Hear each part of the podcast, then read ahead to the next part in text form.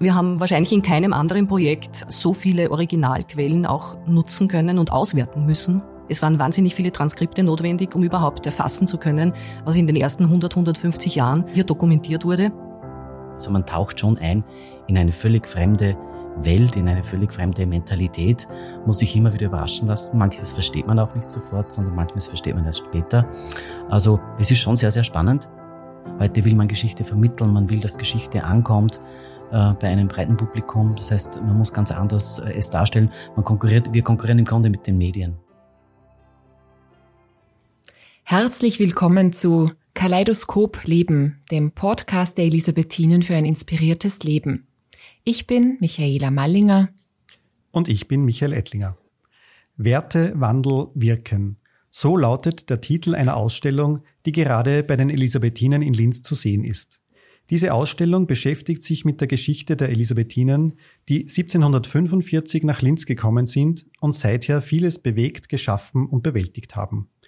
Anlässlich des 275-jährigen Jubiläums haben die Elisabethinen ein Historikerteam beauftragt, die Geschichte der Ordensgemeinschaft und ihrer Werke aus aktueller Sicht darzustellen. Daraus entstanden sind ein Jubiläumsbuch, das im heurigen Mai erscheinen wird, und die anfangs erwähnte Ausstellung. Wenn Geschichte lebendig wird, entsteht ein neuer Blick auf Vergangenheit, Gegenwart und Zukunft. Unter diesem Motto ist das Team um Magistra Verena Hahn-Oberthaler und Dr. Gerhard Obermüller an die Arbeit gegangen. Über drei Jahre lang sind sie in die Archive der Elisabethinen eingetaucht und haben die Geschichte des Ordens, des Krankenhauses und der weiteren Einrichtungen in neuer Form aufbereitet.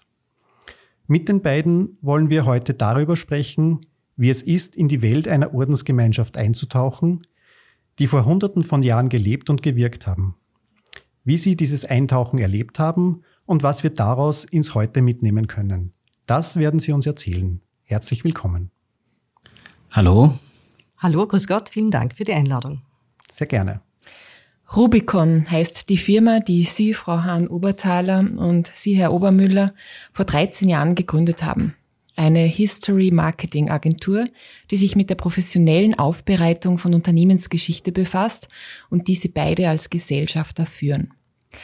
Frau Magistra Verena Hahn-Oberthaler, Sie sind 50 Jahre alt, leben in Gallnerkirchen und haben Jus studiert. Rasch nach ihrem Abschluss wechselten sie das Fach und sind ihrem Interesse für Kommunikation und Menschen gefolgt. Sie waren Wirtschaftsredakteurin bei den Oberösterreichischen Nachrichten. Sie haben den Oberösterreichischen Nachrichten den Bereich Sonder- und Verlagsprodukte mit aufgebaut und sich als Kommunikationsberaterin selbstständig gemacht. Und auch heute noch sind Sie neben Ihrer Tätigkeit für Rubicom als selbstständige Mediatorin, Coach und Supervisorin tätig. Herr Dr. Gerhard Obermüller, Sie sind 60 Jahre aus St. Ulrich im Müllviertel und ihr Ursprungsberuf ist ein ganz anderer. Sie sind Historiker, der seinen beruflichen Lebensweg als Buchhändlerlehrling begann und später Slavistik und Geschichte studierte und vor seinem Sprung in die Selbstständigkeit als Marketingleiter für den Landesverlag und im Bankenwesen tätig war. Ich habe immer gespürt, dass mich das Thema Geschichte nicht loslässt, sagen Sie, und nennen dies auch als der Grund dafür, einen neuen Weg gesucht zu haben, um den Beruf des Historikers in der Wirtschaft zu verankern. Dass Ihnen beiden dieses Vorhaben geglückt ist, zeigt eines Ihrer Projekte, nämlich jenes der Elisabethinen, deren Geschichte Sie in liebevoller Kleinstarbeit aufbereitet und neu interpretiert haben. Und genau über diese Geschichte und wie Sie diese Arbeit erlebt haben, Darüber möchten wir heute mit Ihnen sprechen. Schön, dass Sie da sind.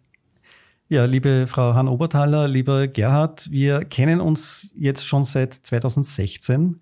Äh, damals hatte Rubicom schon einige Erfahrung in Geschichtsprojekten, insbesondere auch im Gesundheitswesen, im Krankenhausbereich.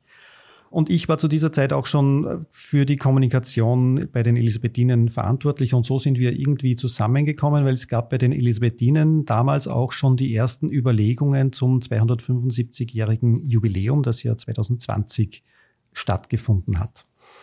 Ja, und ich erinnere mich an eine unserer ersten Besprechungen. Da haben Sie uns so den, Ihren Zugang und Ihre Leistungen näher gebracht. Und wir haben uns damals, oder ich im Besonderen, haben, haben mir damals noch gar nicht so recht vorstellen können, was aus dem Ganzen noch entstehen wird und was, was da herauskommen wird. Äh, heute sind wir fünfeinhalb Jahre später. Äh, Corona-bedingt hat sich das Ganze verschoben noch um zwei Jahre. Also eigentlich wollten wir 2020 alles präsentieren, was erarbeitet wurde. Aber heuer ist es tatsächlich soweit. Äh, die Ausstellung steht mittlerweile bei uns im Foyer und in der, in der Palmenhalle. Das Jubiläumsbuch steht quasi vor der Tür. Also das wird, wird gerade gedruckt und kommt dann Ende April auch wirklich zu uns und wird präsentiert, beziehungsweise wird Anfang Mai verfügbar sein. Äh, und wenn man jetzt aus heutiger Sicht so auf das Projekt zurückschaut, was kommt Ihnen, was kommt dir äh, dabei so in den Sinn? Was ist in der Auseinandersetzung der Geschichte der Elisabethinen das Besondere gewesen und ähm, ja, das Herausragende? Was haben Sie dabei erlebt? Ja, du hast es schon so schön angesprochen. Die ersten Gespräche sind ja immer Sondierungsgespräche. Ähm, Du hast vielleicht noch nicht erahnen können, wie, wie werden jetzt diese Menschen bei Rubicon eintauchen in 275 Jahre Geschichte. Ganz offen gesagt, so ging es uns ja auch. Wir kannten die Archivlage nicht. Wir haben gewusst, es ist sehr viel da. Es hat begonnen mit einem Schrank in der, in der alten Apotheke. Wir haben gleich festgestellt, die Elisabethinen haben alles wunderbar in Ordnung gehalten. Es war mal sozusagen eine, eine Vorordnung da und wir haben dann sehr rasch eintauchen können, so in die ersten Dokumente. Und erst mit den ersten Dokumenten bekommt man das erste Gefühl tatsächlich, was wird sich hier im Projekt eigentlich darbieten, denn das 18. Jahrhundert ist schon wirklich weit weg. Und diesen, diesen Anfang zu ergründen, das war die erste Aufgabe und das erste spannende Thema, das wir hatten. Ja, bemerkenswert an diesem Projekt ist bestimmt die lange Zeitdauer, wie Sie es schon äh, selber angesprochen haben, äh, und natürlich auch diese hervorragende Quellenlage, im Archiv hier in Linz, aber auch im Archiv in Wien, das wir ja überführen durften nach Linz hierher. Ähm, wir haben wahrscheinlich in keinem anderen Projekt ähm, so viele Originalquellen auch nutzen können und auswerten müssen äh, es waren wahnsinnig viele Transkripte notwendig, um überhaupt erfassen zu können, was in den ersten 100, 150 Jahren äh, hier dokumentiert wurde. Also das ist bestimmt eine Besonderheit. Äh, für mich persönlich war es aber auch immer ein schönes Erlebnis, in der Zusammenarbeit mit Ihnen, unserem Kunden. Sie haben einfach auch äh, ein hohes Verständnis für die Geschichte, ein hohes Interesse an der Geschichte und auch ein großes Bewusstsein, diese Geschichte auch ähm, zu erhalten und den äh, kommenden Generationen verfügbar zu machen, also einen großen Schatz, auf dem äh, Orden und Krankenhaus hier auch aufbauen. Sie haben jetzt gerade Transkripte angesprochen, da muss man vielleicht noch dazu erklären unseren Hörerinnen und Hörern. Wir haben einige Dokumente gefunden, beispielsweise gibt's oder nicht gefunden, sondern benutzen dürfen. Es gibt beispielsweise diese Stiftung oder Gründungsurkunde von Maria Theresia, ähm, die so geschrieben ist in einer Schrift, die heutzutage kaum mehr wer entziffern kann. Ähm, und da war es natürlich notwendig, das auch lesbar zu machen. Ja, da haben wir einige Dokumente ja in, in, in diese Transkription, in diese neue schriftliche Ordnung gebracht. Das ist notwendig zum einen, damit Sie dies künftig auch in einer Art vorliegen haben, die Ihnen einen schnellen Zugriff erlaubt. Und für uns war es natürlich wichtig für die Arbeit, dass wir so ein Dokument dann auch äh, am Computer haben, am Schirm haben, äh, damit arbeiten können, äh, leicht durchscrollen können, um das Dokument zu erschließen. Weil wir ja, wie, wie du das Verena schon beschrieben hast, wir haben wirklich den Anspruch gehabt, eine Arbeit abzuliefern, die, die sich aus den Primärquellen speist, dass wirklich einfach diese Archivschätze, die jetzt ähm, hier liegen, aber keiner weiß, äh, was da alles liegt, dass das wirklich in, in das Buch, in die Ausstellung hineinkommt. Dafür waren die Transkripte äh, unentbehrlich. Wie ich erfahren habe, dass, ähm, dass ich mit Ihnen beiden oder wir zu dritt diesen Podcast machen dürfen, sind also Bilder aufgepoppt von Hollywood-Blockbustern, Illuminati, Archive, Historiker graben herum.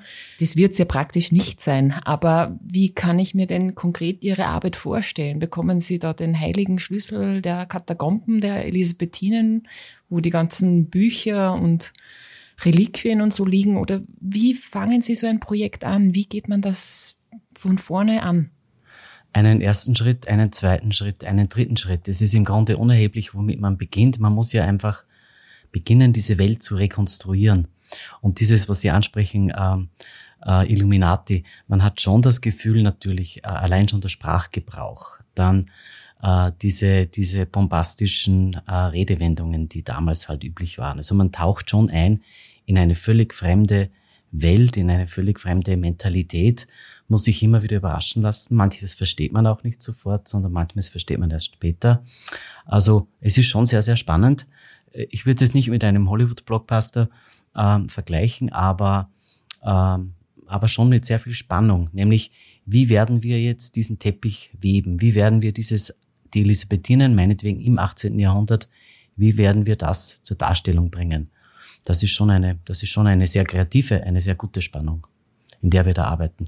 Du hast es schon angesprochen, Verena, die, die, ähm, sich auf diesen Prozess einzulassen.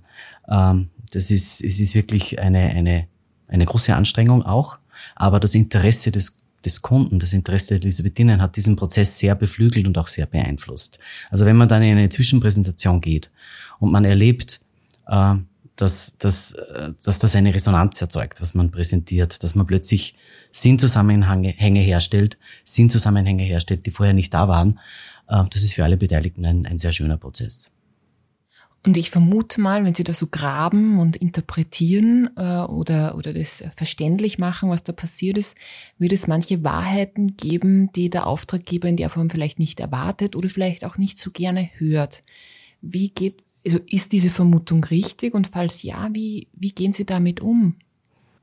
Ja, die Vermutung ist richtig. Äh, so wie wir natürlich auf völlig unbekanntes Terrain vorstoßen in so einem Projekt, so ist es natürlich auch für den Auftraggeber.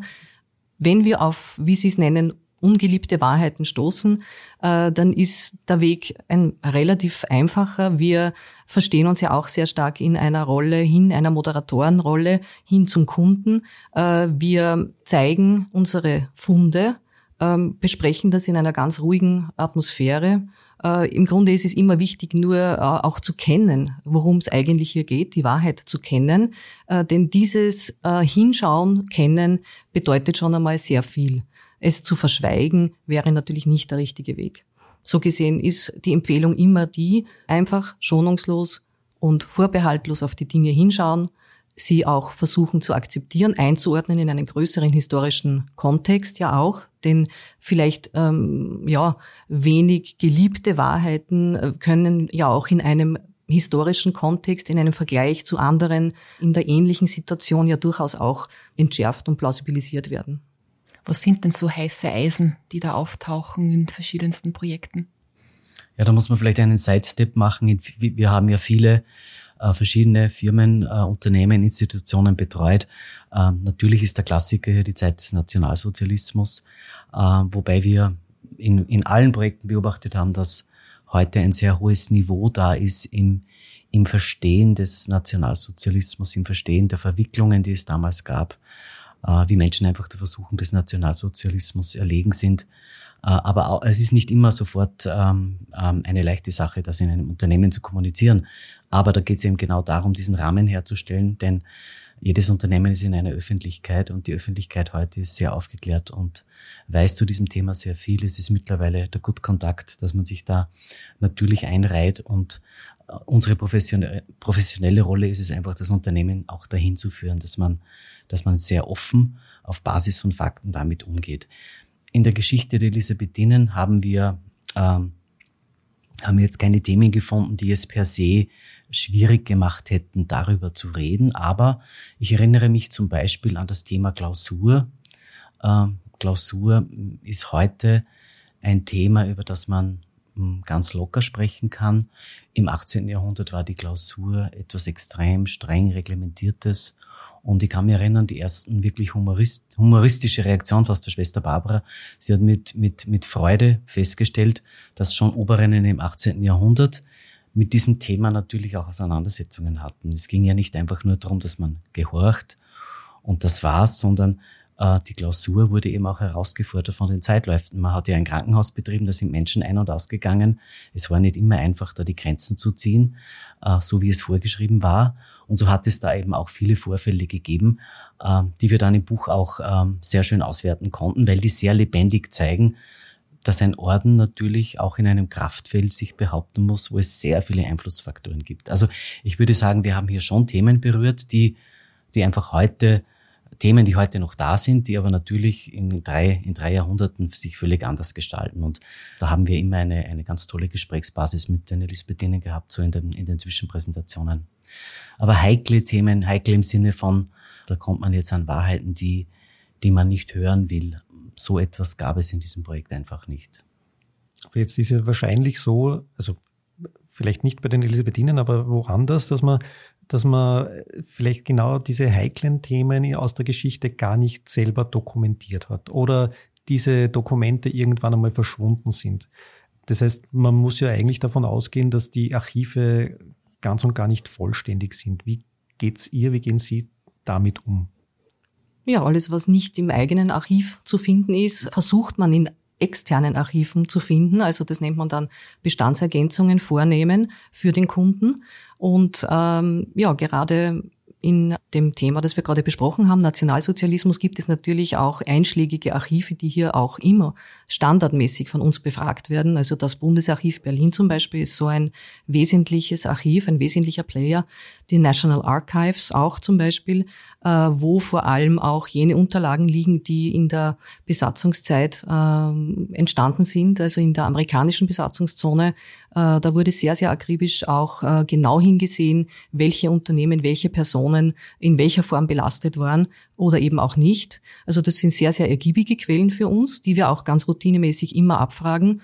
Äh, ja, und vor allem das sind auch Quellen, die im Grunde jeder Informierte, jede Informierte auch befragen kann. Und was waren so die Archive, die den Bestand bei den Elisabethinen jetzt ergänzt haben in dem Prozess? Ja, auf jeden Fall das Diözesanarchiv in Linz, äh, ganz klar, aber auch ähm, Stadt- und Stadtarchiv Linz, Landesarchiv Oberösterreich natürlich. Also da gibt's immer wieder auch schöne Funde, äh, wenn man darüber hinausschaut, ein bisschen, was das Unternehmen, die Institution selber hat. Aber natürlich, bei Ihnen war äh, die Archivlage sehr, sehr gut. In anderen Projekten haben wir da viel größere Not. Das war in dem Fall ja wirklich nur ja, da und dort vonnöten. Ja, bei Ihnen war die Situation eher die, dass es eine enorme Fundgrube war. Es war dann oft sogar eher der Prozess notwendig, dass man eine Auswahl trifft dass man wirklich eine, eine Priorisierung vornimmt, weil man natürlich noch etwas und noch etwas und noch etwas hätte einreihen können. Und man muss ja auch darauf achten, dass es eine, dass eine Erzählung in Gang kommt, eine Erzählung, die dann auch anschaulich ist, die plastisch ist, äh, die kurzweilig ist. Aber natürlich ist es ein Privileg fast, wenn man, wenn man so aus dem, aus dem Fundus schöpfen kann und sich so leichtgängig dann auch über manche Zeiten ähm, hinweg bewegen kann. Ähm, was du da ansprichst, Michael, ähm, welche anderen Archive oder welche anderen Quellen sind wichtig. Eigentlich ist es so, selbst wenn sehr viel in, in Ihrem, in eurem Archiv liegt, äh, selbst dann braucht man noch viele andere ähm, Archive und Quellen, um, um das Ganze lebendig äh, zu halten. Das heißt, wir schauen immer, äh, welche Quellen gibt es noch, wo könnten wir vielleicht noch eine, eine, eine Gegendarstellung haben oder äh, dasselbe aus einer anderen Perspektive noch beleuchten. Das ist sowieso ein, ein, ein Standard fast, äh, ein Standard im gesamten Prozess, dass man da sehr lebendig bleibt, weil man kann natürlich auch einer, einer Primärquelle auf den Leim gehen, wenn sie wenn sie alleine dasteht. Also das, dieses, diese Quellenkritik, diese fortwährende Quellenkritik, wie wir Historiker sagen, äh, die ist einfach das A und O, damit, damit das wirklich ähm, abgesichert ist. Ähm, man wird dann auch später im Buch ähm, entdecken, dass wir mit Fußnoten arbeiten, selbstverständlich. Das heißt, unsere Ergebnisse sind auch nachvollziehbar, sind auch überprüfbar.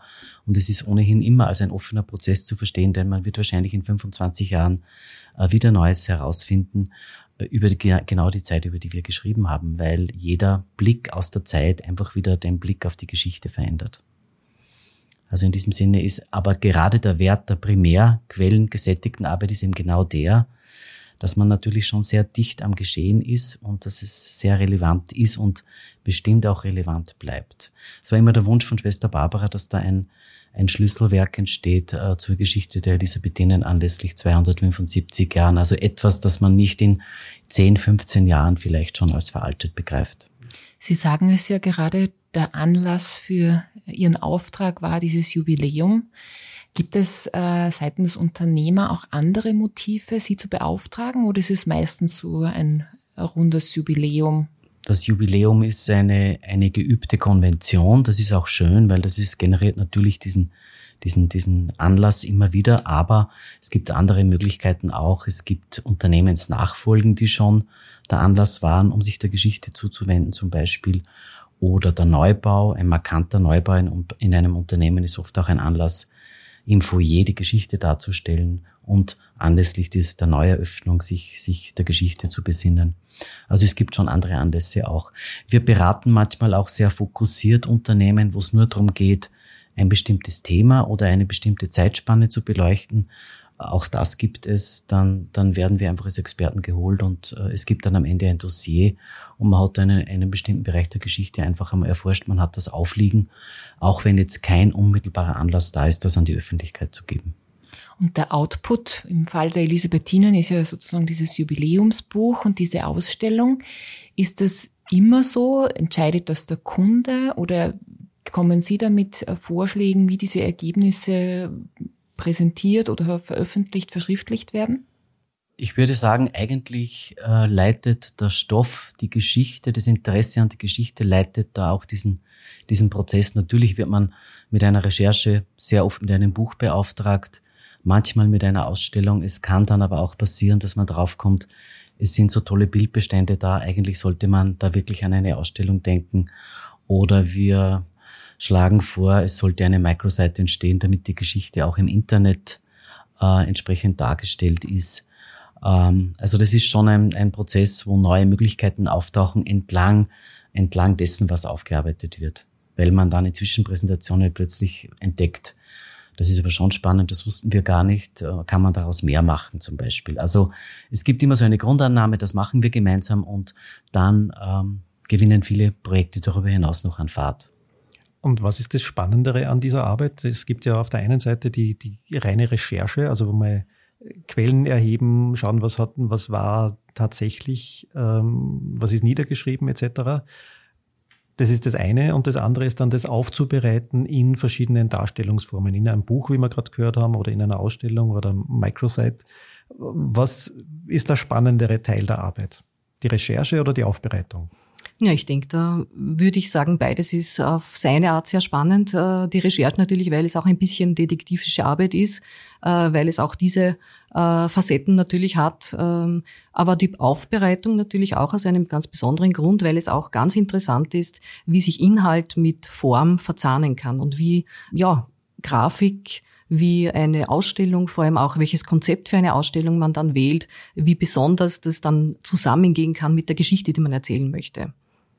Und das hat sich ja im Laufe der Zeit auch massiv verändert, also wie man Geschichte darstellt. Also wenn man ein Buch über die Geschichte der Elisabethinen aus den 1970er Jahren liest, dann wird dort wahrscheinlich die Geschichte anders dargestellt sein als heute. Ist das auch so eine wichtige Aufgabe, das aus der aktuellen Zeit zu interpretieren, was vor 275 Jahren passiert ist? Ja, ich glaube, da haben wir heute Glück, weil sich die Geschichtswissenschaft als Disziplin äh, wirklich in den letzten drei Jahrzehnten sehr weiterentwickelt hat. Wenn du sprichst das an, ein Buch aus den 70er Jahren, das war noch sehr hm, rein ereignisgeschichtlich, äh, oft auch herrschaftsgeschichtlich. Also man hat eher über den administrativen Teil der Geschichte dann sehr penibel gearbeitet und heute ist die Anforderung eine ganz andere. Heute will man Geschichte vermitteln, man will, dass Geschichte ankommt äh, bei einem breiten Publikum. Das heißt, man muss ganz anders äh, es darstellen. Man konkurriert, wir konkurrieren im Grunde mit den Medien. Sie sind inzwischen seit 13 Jahren in dieser sehr spannenden Thematik tätig. Wenn Sie jetzt zurückblicken auf die vergangenen Jahre, was waren so besondere Projekte und warum waren sie besonders für Sie? Naja, das Gründungsprojekt, äh, würde ich meinen, ist natürlich immer was ganz was Besonderes, weil äh, das ist ein Abschlusspunkt in ein neues Berufsleben auch für uns gewesen, für uns beide. Äh, es hat auch letztlich ähm, den Pfad vorgegeben für alle weiteren Projekte, die wir dann äh, später gemacht haben, weil es war schon ein Spitalsprojekt im Übrigen auch. Äh, ein Spitalsprojekt, das einmal ursprünglich als Buchprojekt konzipiert war, aber sich dann schon äh, sehr rasch eben ausgeweitet hat in Ausstellung und in Film. Also das hat schon ein bisschen auch unser, unsere äh, Vielseitigkeit dann auch gefordert. Ähm, dieses Projekt ähm, hat uns auch, glaube ich, eineinhalb Jahre sehr stark beschäftigt und uns in vielen, vielen Dingen natürlich befähigt, die wir in den äh, folgenden 13 Jahren dann sehr gut gebrauchen konnten. Wie überhaupt jedes Projekt, äh, in das man sehr stark eintaucht, inhaltlich, aber auch handwerklich wieder äh, neue Skills, neue Fähigkeiten dazu ergänzt natürlich. Also das würde ich mal nennen. Wir haben einmal für eine Kommune ein Geschichtsprojekt betreut, wo der Verein äh, für die Geschichte dieser Stadt unser Partner war. Das war eine ganz andere Form des, des Auftrages. Wir hatten da sozusagen eine Vielzahl an Menschen, die mitgeredet haben. Nicht wie in einem Unternehmen oder einer Institution, wo man einfach ein klar definiertes Management hat mit Ansprechpartnern, sondern da war es einfach so, dass Geschichte im wahrsten Sinne des Wortes, da wurde um, um, um jede kleine Deutung wurde gerungen, weil es so viele Meinungen gab. Und das war für uns völlig neu, uns in dieser Form einmal ähm, mit Geschichte auseinanderzusetzen. Es war wirklich schwierig und herausfordernd. Ähm, dann das Ergebnis auch. Ähm, in diesem Fall ist ein, ein Film entstanden. Also das war wirklich eine, ein, ein Meilenstein auch, weil wir da sehr viele Skills brauchten, die wir dann eben entwickelt haben, als wir sie brauchten. Also so gesehen würde ich sagen, es gab schon viele, viele Projekte, die uns enorm weitergebracht haben, weil sie uns, weil sie uns neu herausgefordert haben. War das Ihr persönliches Highlight? Ich würde so sagen, es war nicht mein persönliches Highlight, aber es war wirklich ähm, jenes Projekt, wo ich für mich persönlich am meisten gelernt habe. Gerhard, du hast vorher erzählt von diesem Ringen mit dem Auftraggeber um die Interpretation der Geschichte, die es äh, in diesem Kommunen, äh, also kommunalen Projekt. Dasselbe oder was ähnliches haben wir ja auch gehabt in unserem gemeinsamen Projekt, äh, wie wir in die, in die neuere Geschichte mhm. gekommen sind, in die letzten 20, 30 Jahre. Was ist so aus deiner Sicht der Grund dafür, dass es dort dann ums eher ins Ringen gegangen ist? Wie, wie schreiben wir es denn und was, äh, was stellen wir denn da?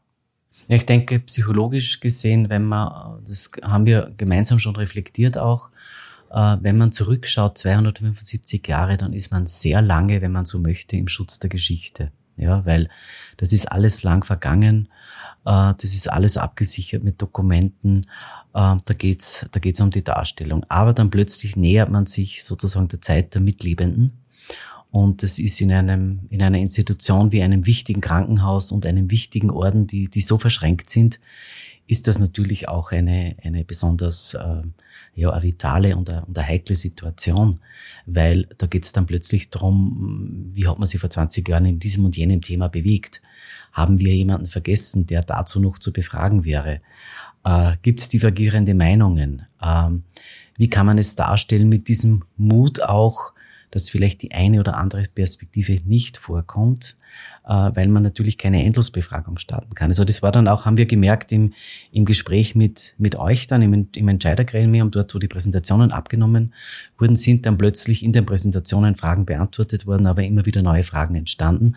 Und das hat dann auch den Prozess noch einmal verändert, hat dazu geführt, dass wir manches dann zwei, dreimal uns neu angeschaut haben, weil natürlich jede Darstellung wieder gezeigt hat, ah ja, das ist eine Facette, aber da gab es ja auch noch dieses und jenes. Und man stellt sich dann natürlich auch der Öffentlichkeit, das spürt man dann auch stärker seitens des Auftraggebers, dass natürlich, wenn es um die letzten 20 Jahre geht und besonders um die letzten fünf Jahre und vielleicht auch noch um den Ausblick, den so ein Buch zum Beispiel ja auch braucht und auch die Ausstellung, wo stehen wir gerade und wo stehen wir vielleicht die nächsten zwei, drei Jahre, da fließen dann ja auch strategische Themen ein. Plötzlich ist die Geschichte nicht mehr einfach Geschichte, sondern da, da ragt dann die Gegenwart und da ragt ein bisschen die Zukunft herein. Für die Zukunft sind wir Historiker nicht zuständig, aber wir müssen uns trotzdem mit unserem Auftraggeber darüber verständigen, äh, wo, wo, wo setzen wir diese Naht jetzt sozusagen hin äh, zur Zukunft. Also wo machen wir jetzt das Geschichtsbuch zu und wo geben wir aber noch diesen kleinen Ausblick. Aber ich denke, wir haben das hier auch ganz gut geschafft. Aber ich glaube, wir waren alle überrascht, dass uns gerade diese Zeit einmal besonders intensiv beschäftigt, nämlich die letzten 20 Jahre. Michael, in diesem Projekt warst du sozusagen die auftraggebende Stelle oder Stellvertretung. Gemeinsam sozusagen. mit der Schwester Barbara, genau. Äh, genau. äh, und ich gehe jetzt mal davon aus, dass du dich zwar vorher mit der Geschichte der Elisabethinen im Groben befasst hast, aber nicht im Detail. Was war für dich so das Besondere, vielleicht das Überraschende an dem, was dann schlussendlich herausgekommen ist an Geschichte, an speziellen Spots in der Geschichte der Elisabethinen? Hm, ich glaube, für mich war das ähm, das Spannendste oder das, das Überraschendste, dass man ähm, über die gesamte Dauer der, der, dieser 275 oder jetzt sind es ja 277 Jahre mittlerweile ähm, schon rote Linien erkennt, also die sich so durchziehen, wie beispielsweise, dass von Anfang an diese starken Ordensfrauen, die ziemlich genau wissen, was sie wollen und wo sie hinwollen, das Kloster, den Konvent und das Krankenhaus ganz massiv geprägt haben und weiterentwickelt haben. Mit allen Schwierigkeiten und allen Hürden, die sich da im Laufe der Geschichte aufgetan haben.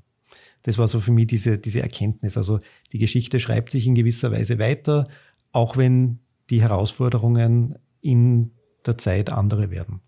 Frau Hahn-Oberthaler, gibt es für Sie etwas Besonderes in diesem Projekt, etwas, was Sie überrascht hat oder was für Sie einzigartig ist? Ja, dieses Thema Wertewandel wirken, das ja schlussendlich auch die, die Kommunikationsklammer für das gesamte Projekt dann geworden ist, das verdeutlicht genau das, äh, was Sie gerade angesprochen haben. Eine gewisse Kontinuität natürlich über 275 Jahre, aber immer dabei auch äh, die neuen Lebensrealitäten äh, eingerechnet, also die, die äh, Ordensfrauen, die hier das Sagen hatten über diese lange Zeit, die haben es wirklich geschafft, äh, sowohl äh, den Orden, den Konvent als auch die Wirtschaftlichkeit äh, äh, und auch den medizinischen Fortschritt im Krankenhaus immer auf der Höhe der Zeit zu halten. Ähm, der Fortschritt wurde immer begrüßt. Das ist einfach auch ganz was Herausragendes hier in diesem Projekt, wie ich finde. Äh, man denke nur an äh, so bahnbrechende Dinge wie äh, die ähm, Dialyse, wie die Nephrologie, die 1960 bereits hier im Haus eingeführt wurde und solche Dinge lassen sich sehr, sehr viele finden über diese 275 Jahre. Das war natürlich für uns schon ein besonderes Highlight, hier das auch tatsächlich vor den Vorhang bringen zu können. Ja, und bei dieser Frage fällt mir ein, ähm, für uns war es ein, ein wirkliches Erlebnis, als wir diesen kleinen Zettel gefunden haben im Archiv, der war sozusagen einem so einem Bündel am Papier beigelegt und da war eine Notiz drauf, wo die damalige Oberin ähm, in, einem, in einem sehr schönen barocken Deutsch schreibt, dass man eben ein Krankenhaus sein will und kein Siechenhaus. Also man hat sich schon damals abgegrenzt gegen äh, das gängige Modell, äh, das es ja im frühen Barock noch gab, dass ein Krankenhaus eben ein Haus war. Äh, da waren sehr viele unheilbar Kranke oder auch sozial Benachteiligte oft psychisch kranke Patienten gemischt mit, mit anderen Patienten, denen man durchaus helfen konnte. Aber in dieser Gemengelage war es dann sehr schwierig, ein, ein Haus zu führen, wo es um die Heilung geht. Und die Elisabethinen an sie wurde natürlich auch herangetragen, sehr rasch, nehmt euch sozusagen aller Leiden dieser Welt an.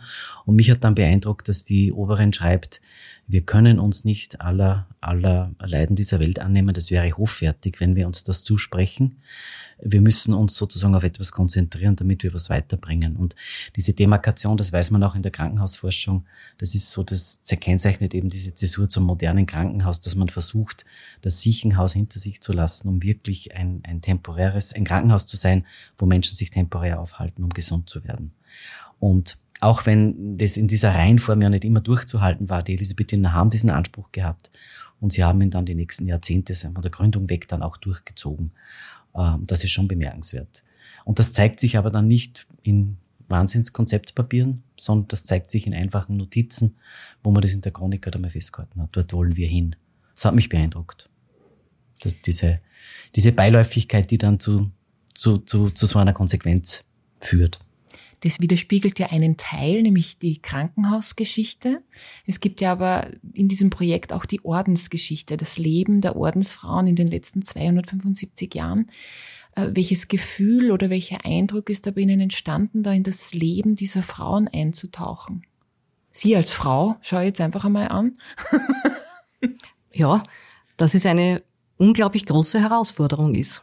Und zwar damals war und heute ist, denke ich mir, äh, heute vielleicht noch viel mehr in einer hochsäkulären Welt, äh, in der das Weltliche, das Individuelle ja sehr groß geschrieben ist, äh, ist es für mich doch ähm, ja eine große Herausforderung, wenn man sich entscheidet für eine Gemeinschaft mit all ihren Regeln, unter anderem wie Demut und Gehorsam, ähm, hier doch mm, ja eine so gute und für die Gesellschaft wichtige Rolle einzunehmen.